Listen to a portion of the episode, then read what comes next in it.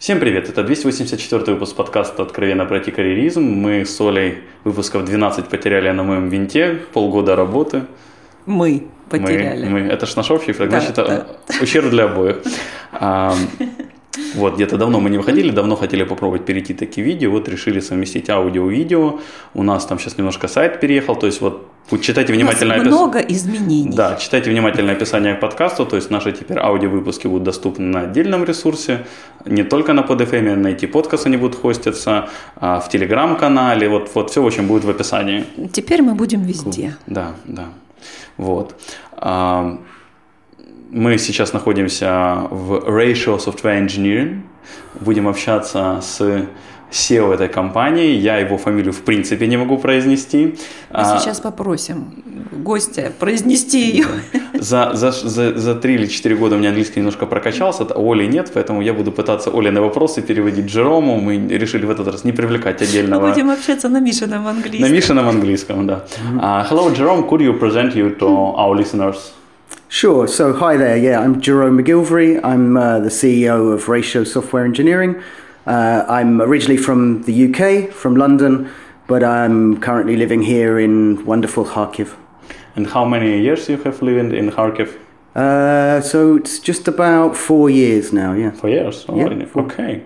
And how many cities you have lived like so long periods, years? London, Kharkiv, and Uh, so I lived in a few places around the UK. So um, I grew up in London until I was a kind of teenager. Then moved. I went to university and moved to north of England to a place called Doncaster, which is north of England. And then I lived down in um, Cornwall, in sort of south west uh, England, for probably four or five years. So actually, Kharkiv is uh, yeah, it's been home for quite a long time. Yeah. Cool. Uh, what do you like in Kharkiv that you have stopped here for so long period? Uh, well, um, what? Um, yeah, it's. I think it's true to say the people are pretty wonderful. So it's a, it's a really nice city to live in. It's very comfortable. Um, got lots of nice bars and coffee shops. You know, um, I've kind of made a bit of a home here, I guess. You know, because I'm living here with my wife and our two children. So our twins, you know, go to school here, or will they be starting school this year here? Uh, You're not sure about it. What? Are they already in school or will start Well, school? they've been in um, Detsky Sadik for you know a couple of years, um, and then they should be starting like proper school this year, this September. So uh, yeah, it's been been home for a while. It's kind of nice place to live, um, good place to work in. Okay, you're here four years. What about Russian or Ukrainian? Have you started this long or Oh plan? dear. So uh, my Russian is terrible, um, which is really bad since my wife is Russian speaker and my children speak Russian. Uh, Ukrainian, uh, I'm afraid I know about two words of Ukrainian. but, What's this verse? and those words I can't even remember. So, uh, so um, yeah, I, it's terrible. I'm uh, my excuse is one that I'm uh, British, and British people are famous for being very bad at learning other people's languages. Uh, second excuse is that actually I found when I came here, I thought I would find learning Russian really easily because I thought everybody would speak Russian to me, and of course they don't. Everybody wants to practice their English with me. I could speak with uh, you on Russian. It's easy. Maybe we could start doing one day a week in the office in Russian. So um, my third excuse is that I'm just naturally lazy, and my fourth excuse is I guess I'm a little bit older now, and you learning new languages is kind of harder when you start to get a bit older. You know, I mean, it's real. You know, it's children learn languages very quickly, and you know, as you get a bit older, it becomes harder. You know. Okay, uh, you say that your wife is Russian, is from Kharkiv? No, so my wife is actually from St. Petersburg. And how you have met that? Где Long- тут, где тут Харьков? да? Where is here Kharkiv? So uh, my excuse might be that um, actually my um, uh, didushka is is from from uh, Ukraine originally. So Oh, you know wow. his so my you know my wife's father's family originally from Ukraine. Um, he was uh, it, so my great grandfather. You know m- my wife's uh, great grandfather was a tankist in the Second World War. You know um, uh, in the Ukrainian divisions of the Soviet army. Um, so, uh, but actually, I met my wife in London, so we didn't meet anywhere more exotic than actually on a metro station in London, um, and it all started from there. So, my children were born in the UK, so they're dual nationals, you know, Russian, uh, British, but but yeah. Okay. So I have no connections to Kharkiv before coming here. Okay, then, we- then we'll return later to Kharkiv. Можно я еще немножко в этой теме по- по- поспрашиваю? А как вот после лондонской организованности, мегапорядка, вот Харьков, ну, на мой взгляд, очень сильно отличается. Это все-таки, наверное, хаос. Как, как это воспринимается? Оль, ты помнишь, что мне это еще переводить? but if I understood that right, that's one of the nice things about Kharkiv. So London is a huge city, and actually, to some extent, I mean, I came to Kharkiv because I came. I was employed by a, a IT company originally, an international IT company, who asked me to come to Kharkiv and work in the office here, managing their clients and stuff. So you know, being the like European representative with with Western clients for this outsourcing company. Um, the reason I took that job in the first place, partly because we wanted to bring our children somewhere that was Russian speaking. So we, we, our children were growing up in London. We had lots of friends who were Ukrainian or Russians who had children in London, and their children were struggling to keep their language alive because English is such an easy language I shouldn't say this, should I? I? It's a relatively easy language to speak and learn and be understood in. These children go to school, all their friends speak in English. And we saw our friends struggling to get their children to still carry on speaking Russian at home. So, and we wanted to try and, you know, my wife is a kind of linguist. You know, she teaches English here, but she's kind of got a linguist background. So we wanted to come to somewhere for a while where our kids would learn, keep that Russian language going and, and kind of, you know, preserve that. Um, so, so you know, I was looking originally for jobs. I have worked before in in Eastern Europe. So I've worked in Belarus before. I worked in Minsk. I've worked in St. Petersburg before. So, um, and so I was looking for work in this part of the world. You know, some Russian-speaking part of the world. Um, so, uh, and this job opportunity came up. The other thing was that living in London is not like, you know, going on holiday in London is one thing, living there is another story. I used to, I worked in the city of London, which is the kind of the business centre of London, which is actually slightly in the east of London. And we lived right in the west of London. And it used to take me about two hours to get to work every day and two hours back. So I used Half- to get half of half of my working day was spent traveling. Train fares are incredibly expensive, so it's like it's something like you know nearly a, uh, you know, spending nearly a thousand pounds every you know few months on travel. Um, and I just I, I got to the point I was I was sick of you know we call it commu- the commute the commute. And my commute was that I would get up in the morning, especially in the winter, it's dark outside. I would get up at six o'clock in the morning to get to work for like eight. And I would leave the office maybe five, six o'clock in the evening, and I would get home at like, you know, eight, nine in the evening. So I would actually leave my house in the dark and come home to my house in the dark.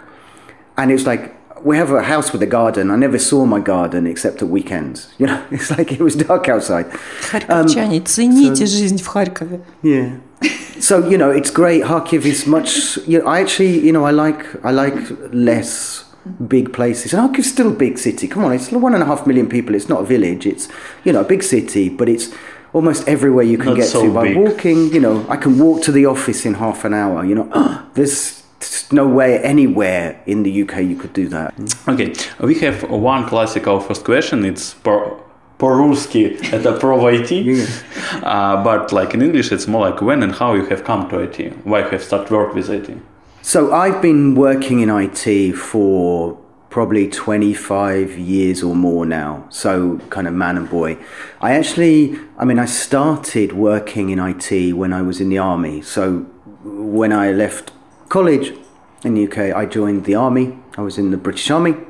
Is it like your choice or you must like in Um, No, it's choice. Uh, Choice. So uh, British Army doesn't uh, uh, doesn't have conscription. So conscription is when you must go for some period. You know, when you're 18, you have to go for one year or something. Um, uh, the UK, Great Britain doesn't have that. It, it was it, we, it stopped in the 1960s or something. Um, so the army is fully professional for a good reason because you know, modern armies are high tech. You know, they're not. It's not really effective to have people who work for a year in the army. You know, you need people who are committed to long term. Um, so, um, so I joined the army. You know, I volu- voluntarily went and joined the army and had a salary. It was, it's a job. You know, it's a well-paid job at the time. Um, so in the 1980s, middle middle of the 1980s. Um, and I um, worked in a specialist unit that used technology, used drones and uh, some kind of Which clever year is technology. used drones? It's 1980, mid 80s. 80? So yeah, yeah, drone technology has massively improved and the technology's got better. But actually, these things were, I mean, drones were around in the 1940s. In the World War II, people were operating very simple pilotless aircraft with cameras on them. I mean, that's all it is. A drone is just a pilot. So we were operating drones in the 1980s. They were very basic. They, they were not digital cameras. The cameras were film cameras. The drone flew a, a program path, landed, and you extracted the film from the cameras and, and, produ- and, and kind of produced the film. The films were very long strips, you know, that, almost the whole route of the, of the um, drone. But the drones had twin cameras, so they produced 3D, effectively 3D photographs. Um, In World War II. no, no, this is like in the 1980s. Oh, okay, so, okay. So, um, I mean, the, but the, the effect would have been the same in World War II. They would have fitted pilotless aircraft with a couple of cameras. They wouldn't have. They would have been very crude. They probably could only fly in a straight line. But you can, you know, I mean, effectively, autopilots on aircraft, civilian aircraft, autopilots were in, were in place on commercial aircraft in the 1950s, I think. So, and that's all an autopilot is, isn't it? It's programmed pilot that play, flies a plane in a certain route, you know, pre-programmed. It's fairly basic technology. Um, what's more advanced now is is is wi- well, not even. I was going to say wireless. Wireless was invented in the 1940s. So you know, wi- Wi-Fi has been around since the 1940s. It's refined, it's improved, but it's been the technology is very old. You know. Um, um, invented by a Hollywood actress. Wi-Fi was effectively, but um, um, so uh, yeah, so so I got introduced into, into with technology then, and when I left the army, I ended up working uh, for some government organisations doing um, uh, GIS, so geographical information systems, so digital mapping. And I was involved in projects that were a bit like Google Street View long before Google existed. Well, at least Google Street View existed.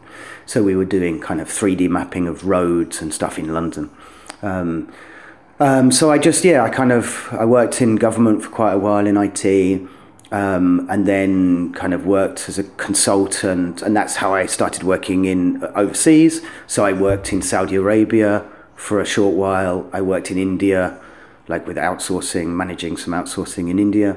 I worked in Belarus, uh, St. Petersburg, um, uh, US. I worked in California for a bit on a project in Los Angeles.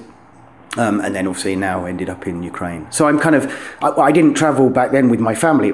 Some of it was obviously before before I had a family, but uh, this is the first time I've really travelled somewhere and stayed working in you know um, offshore as it were for any long period. But yeah. Is your education help you to work like in IT, some spe- specialization or not? you will never, in a million years, I think, guess what my university degree is in. But um, In Indian religion. Yeah, all right, okay. Yeah, you, you know that already.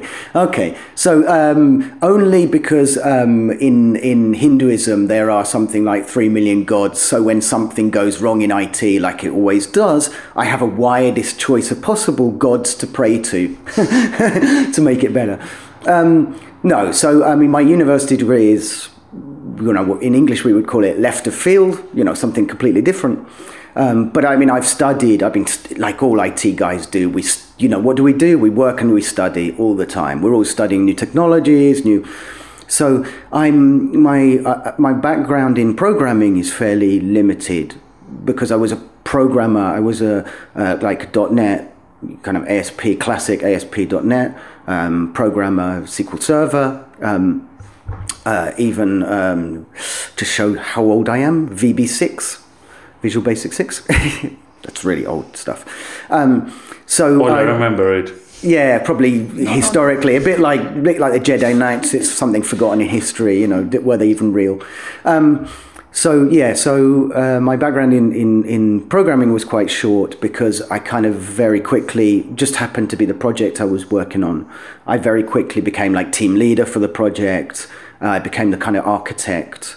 So I guess I had those skills. So I was doing the database architecture work so I stopped having to do the programming, you know, left it to the guys who were actually good at programming to do the programming rather than leaving it to me. Sorry. So, um, yeah, so so um, so I studied back then. I studied, you know, ASP.NET and SQL Server, and did some courses in SQL Server back in the day. Um, but uh, then after that, I did kind of project management courses. So you know, I'm kind of Prince Two certified. So this this is a kind of structured project management methodology that's typically used in government, military, aircraft industry, and, and Prince Two is a is a kind of project management method, particularly when you want to control a project that's very complex. For example, building a jet fighter. So when I studied Prince 2, the course I did, the other guys on the course with me all came from the Eurofighter project. So they were all working on the Eurofighter project and um, and Prince is a kind of way to apply to those kind of complex projects where you can't possibly have anything go wrong. You know, this you can't do a project like that agile because you know you will start off designing a Eurofighter super jet and you'll end up with an origami bird. You know, it's like you can't work like that.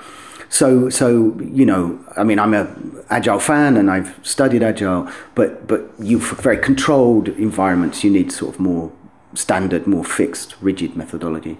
So I did Prince, I did ITIL. So this um, ITIL is a kind of methodology for managing um, continuous uh, infrastructure environment, so continuous support infrastructure environment. So it's things like understanding how to manage incidents, problems, tickets. So you know, help desk type scenarios. So sort of Jira Service Desk has this ITIL kind of configuration. So from again managing controlled environments, you know, IT systems in a bank or something where you know you need to you can't just upgrade the servers when you feel like it. You have to plan it, you have to test them, you have to configure them, you have to make sure that you know upgrading the operating system isn't going to cause bugs or you know that kind of stuff. So I studied those kind of things. Um, and then you know I've done minor courses in between on Unix and stuff, things I don't even remember anymore. So, like typical IT person, you always learning something new, always kind of trying to improve your skill set, always trying to keep up with the latest technology that somebody's come out with. You know. Do you like this in IT? That you every time need to learn something new. Yeah, because I also think that you know most people who work in IT, IT is is not just a job; it's a sort of hobby, I suppose. You know, it's like um, it becomes uh, you know, I, I think you, get you do get people who who go into IT for the money, or I say for the glory. Uh, is there any? Um, but you know, they go in for the money or something. But generally, people who go into IT have a kind of mindset that that that, that, that appeals to them to do this, you know, so they have for a, glory and money. It's like a soldiers of fortune. Yeah, yeah, yeah, exactly. Yeah, I try to remember how it's. If I wanted glory and money, I would have become a mercenary. Yeah, yeah, mercenary. Yeah, yeah, yeah. But no. Оля, это наемники. Спасибо. okay, sorry. Uh, okay, yes, but it's really because like in some a lot of like prophecies like for medicine when you are more older you have more experience and it's more cost money because you are more value person because yeah, you yeah. knew more uh, but in it when it's every time is uh, changed so like your background in v- vb6 it's not be useful already probably in some very very corner cases yeah, yeah, yeah. but like doctor with like the same yeah. sorry age with you the same uh, like uh, experience his experience that he had 20 yeah. years ago i don't know for some yeah. on, on hard fixing or something like this it's still important and still valuable and add value to him yeah it's true and it's actually a problem with it and it's um, it's a universal problem so it's a problem in the uk for example so um, it guys over the age of 50 in the uk have a hard time getting jobs I mean, it's really true. Everybody, you know, you read about it all the time. Um, recruitment agencies in the UK are often accused of ageism You know, that basically if they see the CV, they see the date of birth of the person, they reject them straight away if they're over 50. Whether that's really true, no, I don't know. But yeah, it's much harder to get a job as a programmer or a support person if you're in that kind of age bracket. That's not always the case. And there are certainly, so, you know, certainly VB6 is pretty much dead. But there are there are systems around, particularly again in things like banking and stuff like that. Banking, education, science. There are lots of older technologies around because there's no incentive to move. Those technologies are very well established, or the cost of change is massive. So with banks, typically, banks don't change their IT systems very often because their you know their IT systems are worth billions of dollars replacing them is incredibly costly. And is it worth doing it if your old mainframe still works? And of course, what happens is you have an old mainframe. The people who know how to support some old IBM mainframe system are becoming less and less as years go on. And so, in that case, I have friends in the UK who are in the same age bracket as me who have very good jobs, very well paid jobs, because they're one of the few people that still know how to operate some old IBM system or, you know, some old SQL server database, you know, platform or something.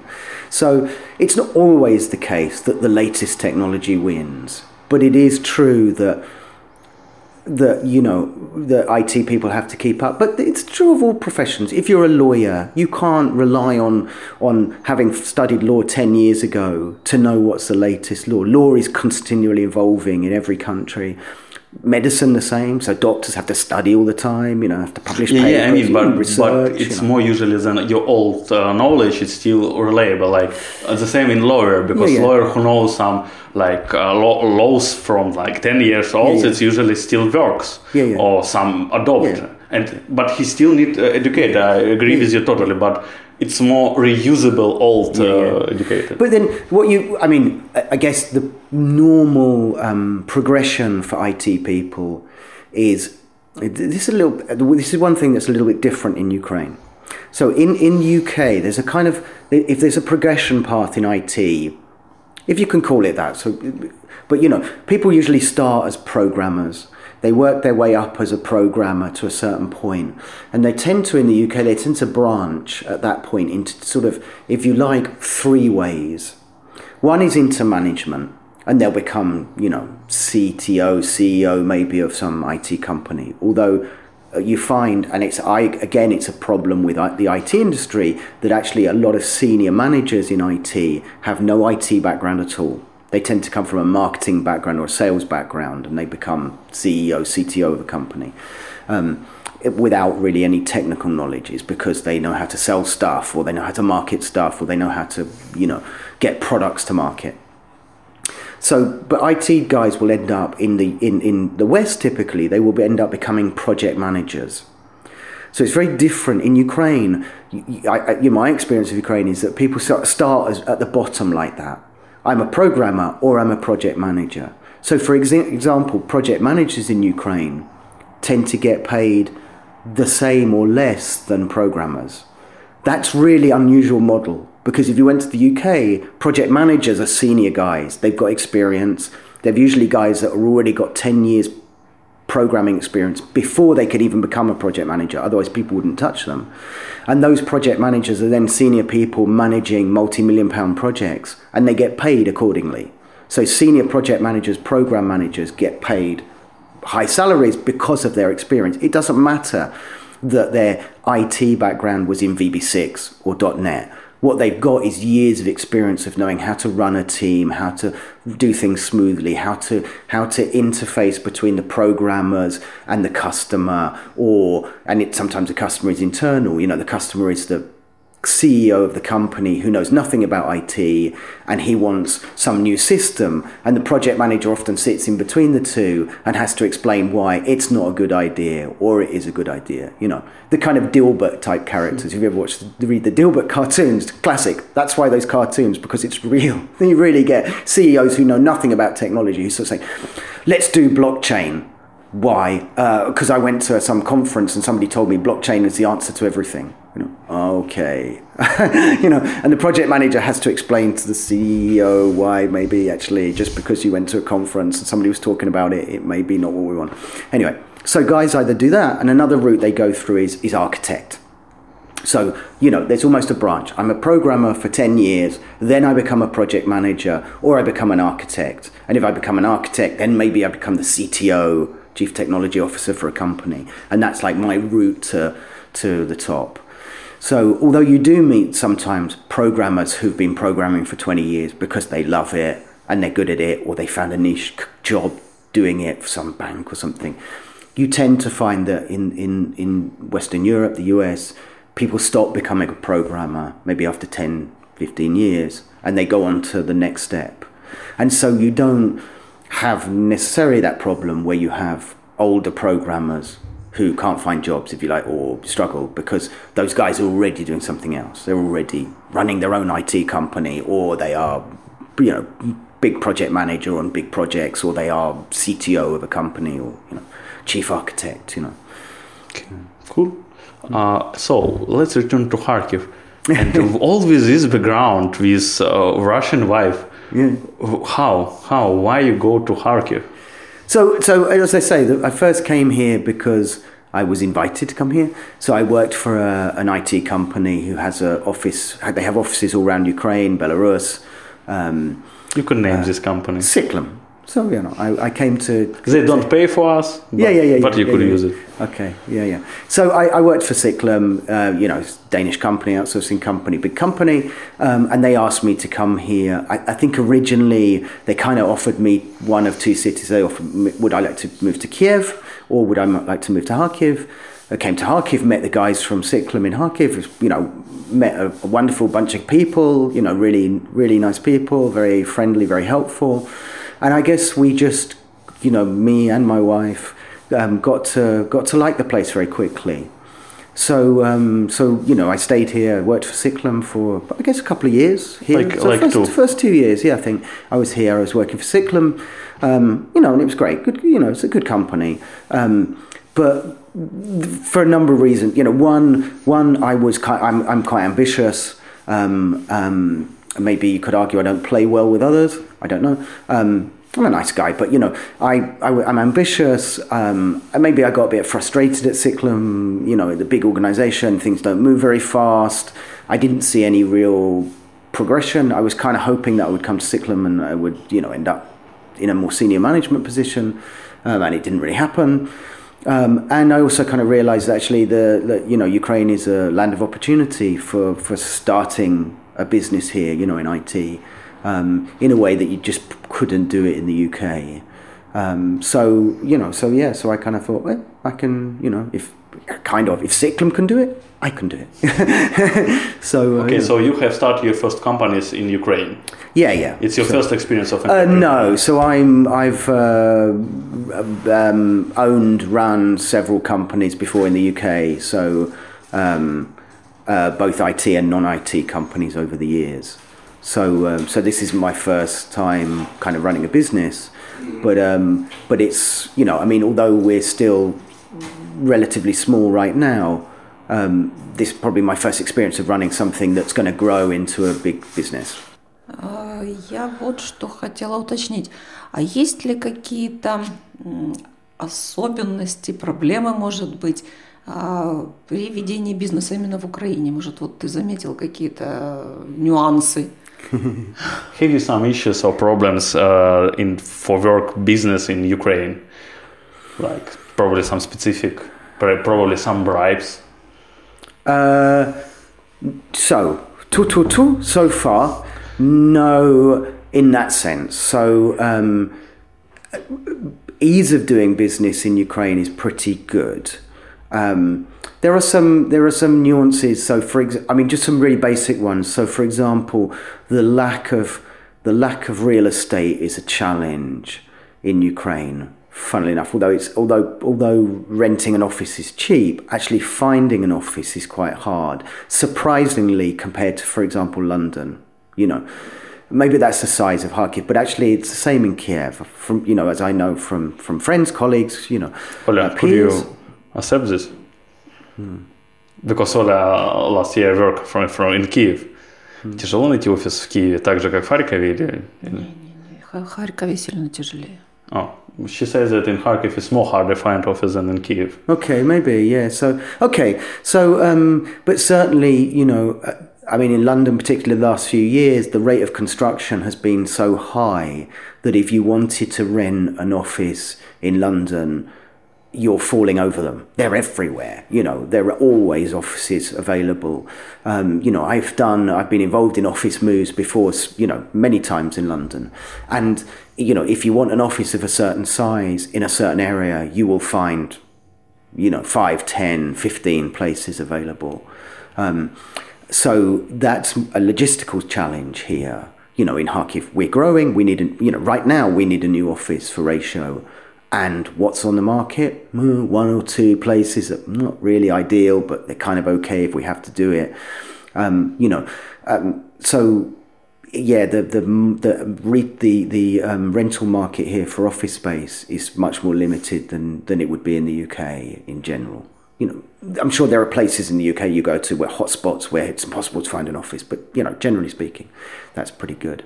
Um, other nuances? Um, not really. I mean, you know, um, the advantage of Ukraine is that is is price. So you know, rental price per square meter is much lower, much much much lower than than London or even anywhere in the south southeast southwest of England. Um, salaries are lower, so you know, and that doesn't mean you're exploiting people. It just means that you can hire people that you couldn't afford to do in the UK. You know, if you wanted to hire an office admin person to you know in the off, in in a UK office that's a luxury because it's expensive. You know you have to pay a big salary you have to pay you know a lot of taxes on that. It's kind of whereas here you can make those decisions much better much quicker. So you know do we need somebody new person in the office we need a resource to do x y and z?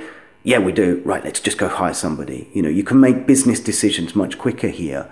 And that that's very refreshing. And it makes you much more mobile as a business. You know you can react to client need, to your own needs much quicker than you can in the UK. You know, I mean that's why that's why companies come to places like Ukraine to outsource. You know. And what is specialization of your company currently in Ukraine? And probably you have some product or just uh, outsource. So so um, there's kind of two arms to the business. So there's the outsourcing; it pays the bills. The outsourcing side. So you know, you know, we've we've got some Swiss clients. Um, particularly, um, we are sort of growing some Japanese clients now, so we're very interested in in the Japanese market. Um, so uh, so outsourcing wise, uh, we are not. We're kind of technology agnostic, I guess. You know, so although it seems to me that what's happening organically is that we're beginning to grow an expertise in in like Hybris and SAP products Maybe that's because we're. It looks like a lot of our pipeline is coming from the Swiss and German market, and SAP is a you know a, a major product there. Um, so uh, yeah, so Hybris SAP, um, PHP, some .NET. Um, we we are involved in some mobile projects, but we don't really have mobile developers right now. So iOS and Android. Um, but, but I'd be interested in expanding that area um, and then kind of Python um, and those kind of products. But that's more because of the R and D side. So so that's out, the kind of outsourcing stuff. You know, we'll we'll more or less do anything if we can find the resources in in Ukraine or in Kharkiv to do it. Um, and then the other side of the business is this sort of R and D side where we're doing you know work with robotics, with AI, and with blockchain.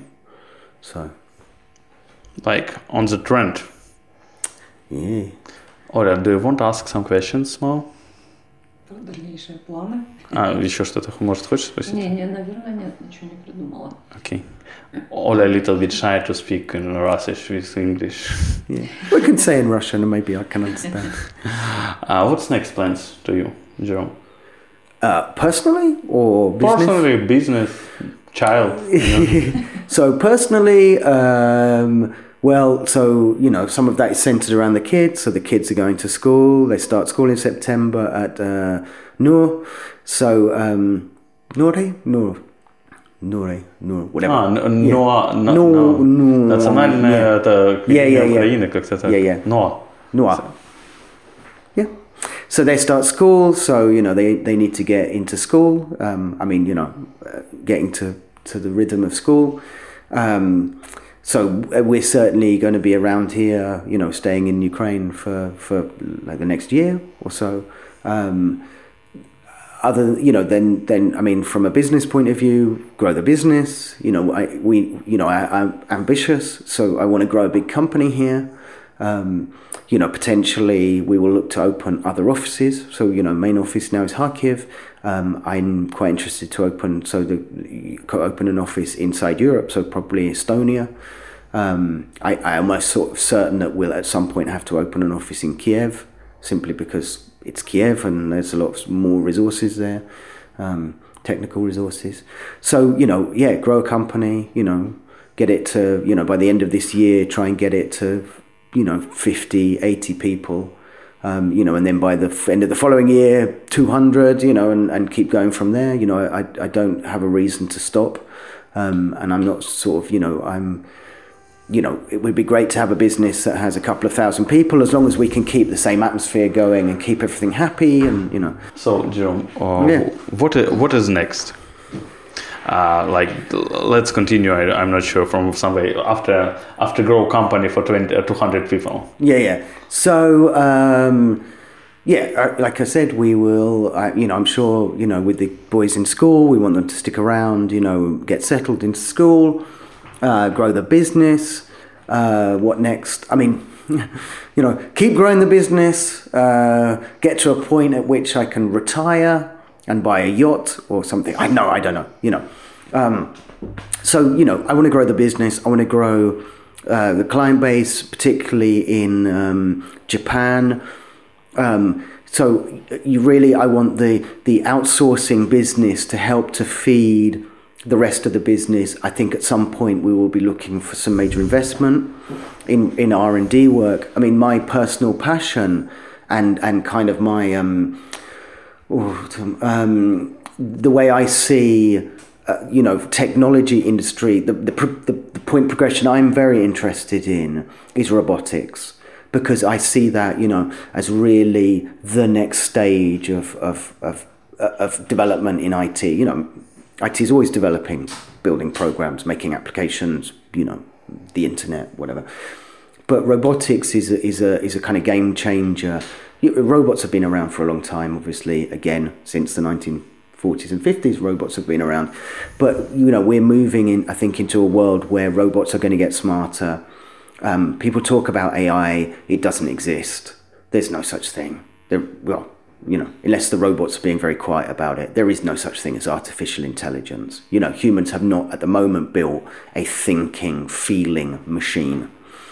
But the, at the pace that IT accelerates, I think we will get there at some point. So we will reach this singularity, they call it, you know, where we have self aware robots.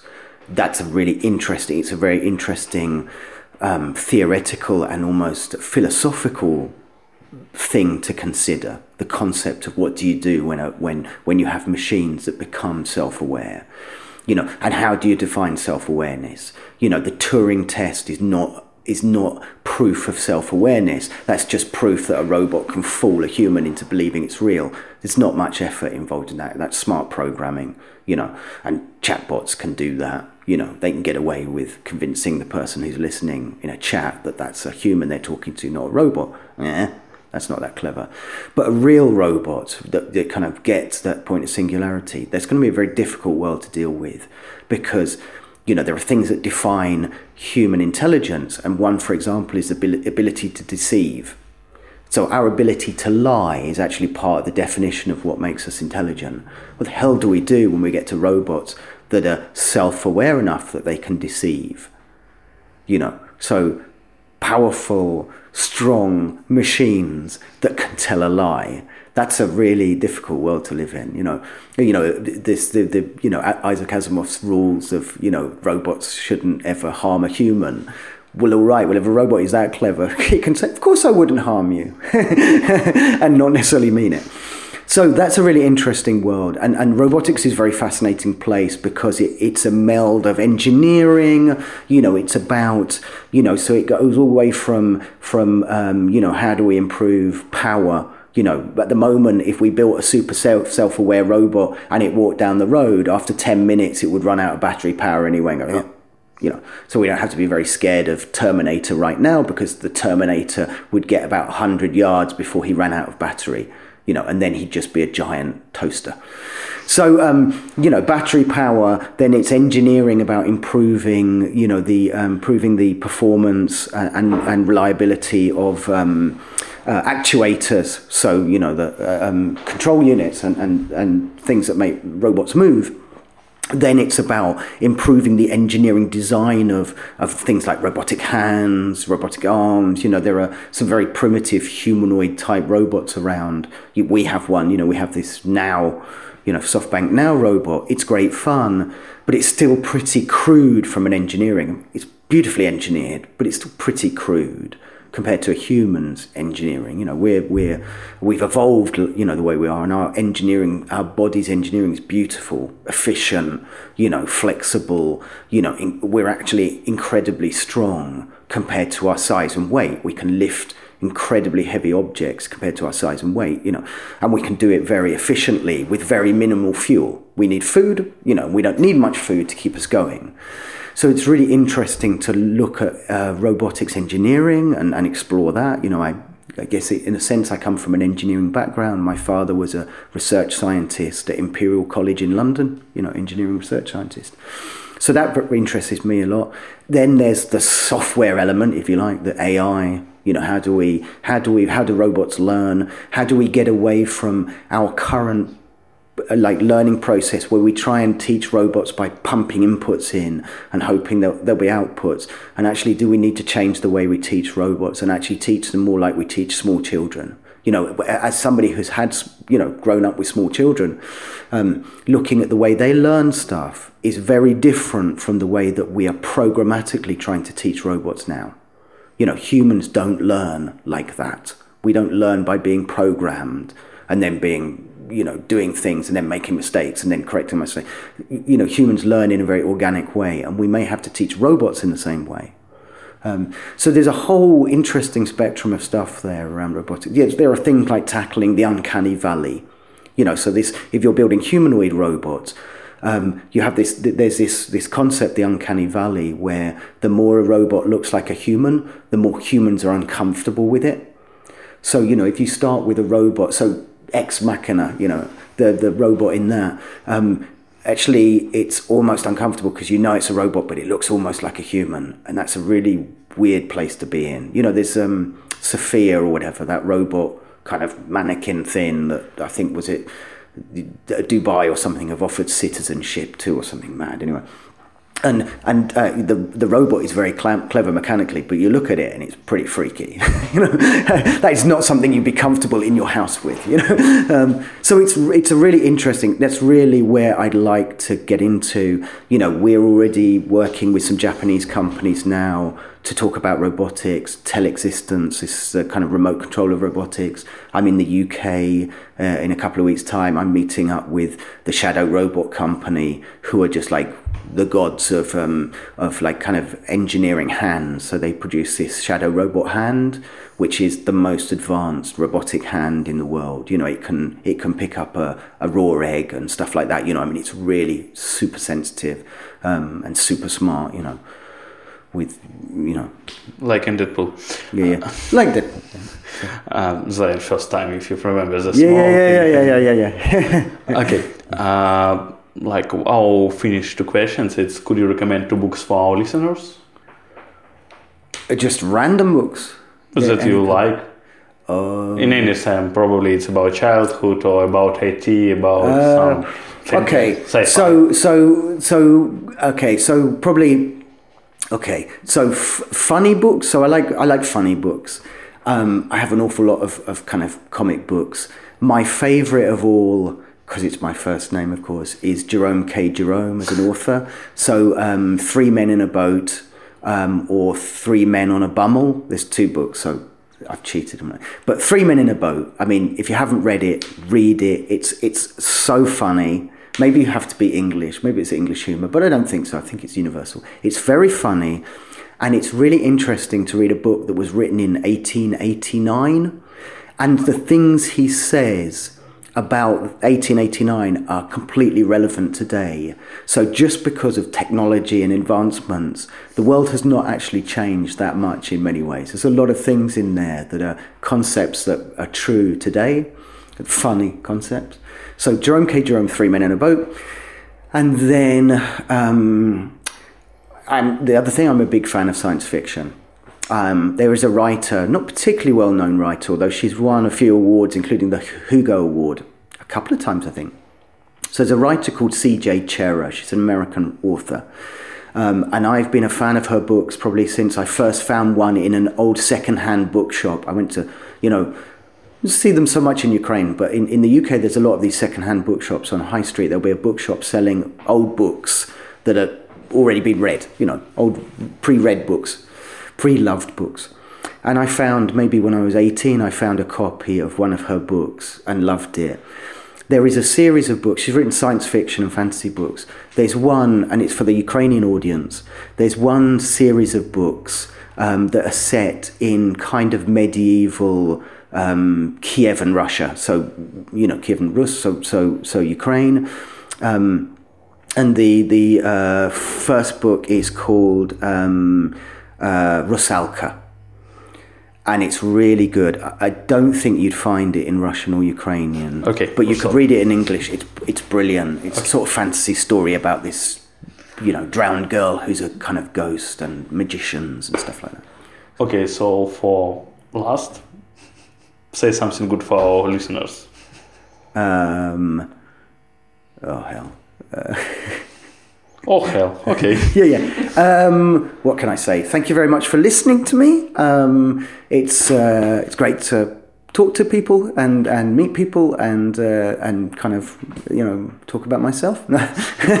um, and uh, yeah, it's you know Ukraine is a wonderful place. I think it's a really wonderful place full of really cool people. Yeah, you know, don't um, don't ever despair of, of of what you can achieve. You know here. Yeah. Okay, thank you, Jerome, that come and answer to our questions. Uh, спасибо слушателям, что слушали нас. Подписывайтесь на нас теперь в Ютубе, в Телеграме, в iTunes. Все ссылочки будут у нас вот где-то там в описании. Вот, всем спасибо, всем пока.